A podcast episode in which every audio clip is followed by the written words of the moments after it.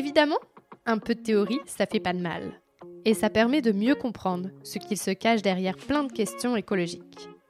À travers Diman Plus, j'essaie d'expliquer des concepts de manière simple, pédagogue et sans prise de tête. Je te donne rendez-vous tous les derniers mardis de chaque mois pour en apprendre davantage sur l'écologie avec Diman Plus. Bonjour à tous, aujourd'hui nous allons parler des sentinelles vertes. Mais qu'est-ce que c'est les sentinelles vertes? Les sentinelles vertes sont un réseau de la CFDT permettant aux adhérents de participer à des réflexions autour de l'écologie en entreprise. Quand ont-elles été créées? Les sentinelles vertes ont été créées en 2020, juste avant le Covid. Et par qui? Il y avait déjà des personnes qui parlaient d'écologie, mais cela n'était pas sous un réseau CFDT. Et donc sous l'impulsion de Michael Pinault, la construction du réseau a pu se faire pendant le confinement. Quel est le but des sentinelles vertes? Le but est de créer un réseau où les adhérents n'ont pas besoin de demander d'autorisation pour y participer. Les salariés adhérents de la CFDT peuvent rencontrer des gens qui ont les mêmes convictions qu'eux. Cela leur permet d'avoir des réponses aux questions qu'ils se posent en termes de réflexion, d'outils, ainsi que de formation. Pourquoi le nom Sentinelle verte et un ours comme logo? Il y avait déjà des réseaux pour traiter des inégalités femmes-hommes, des violences sexistes, etc. Et c'était des groupes de personnes que l'on appelait les sentinelles. Donc le nom sentinelle a été repris en ajoutant verte, en lien avec l'écologie.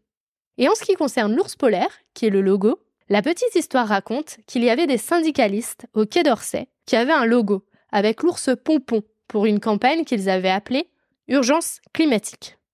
Les personnes du réseau Sentinelle Verte leur ont demandé leur autorisation et la possibilité qu'ils puissent leur faire un logo avec l'ours qu'ils avaient eux-mêmes utilisé pour leur campagne. Quels sont les sujets sur lesquels ils travaillent? Les sujets sur lesquels ils peuvent travailler sont construire des axes revendicatifs, déchets, bilan carbone, déployer des fresques, agir sur le restaurant d'entreprise, agir pour une meilleure répartition de la valeur, etc.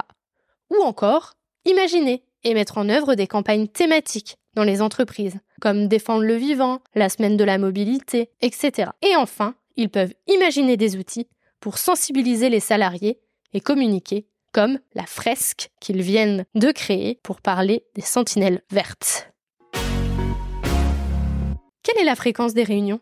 Il y a 4 réunions en présentiel par an, mais tout au long de l'année, il y a beaucoup de visio et de groupes de travail.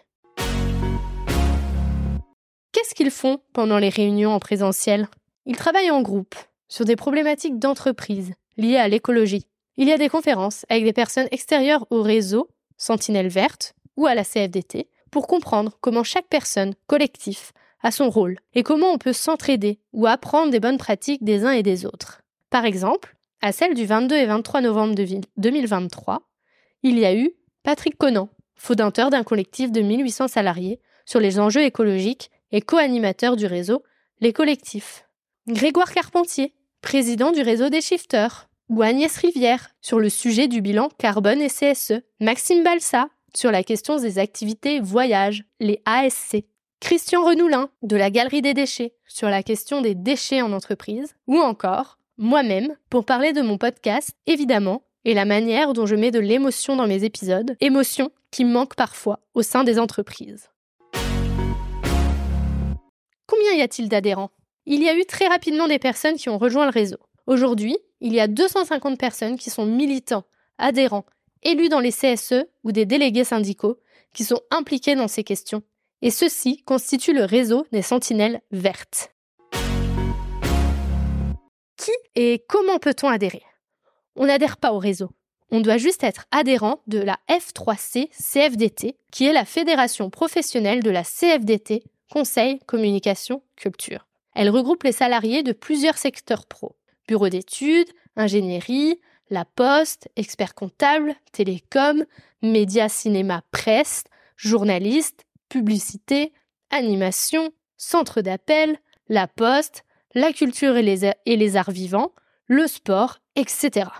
Une fois que les personnes sont adhérentes, à la F3C CFDT, elles peuvent rejoindre le réseau via un mail, un QR code, le site CFDT ou par le bouche à oreille.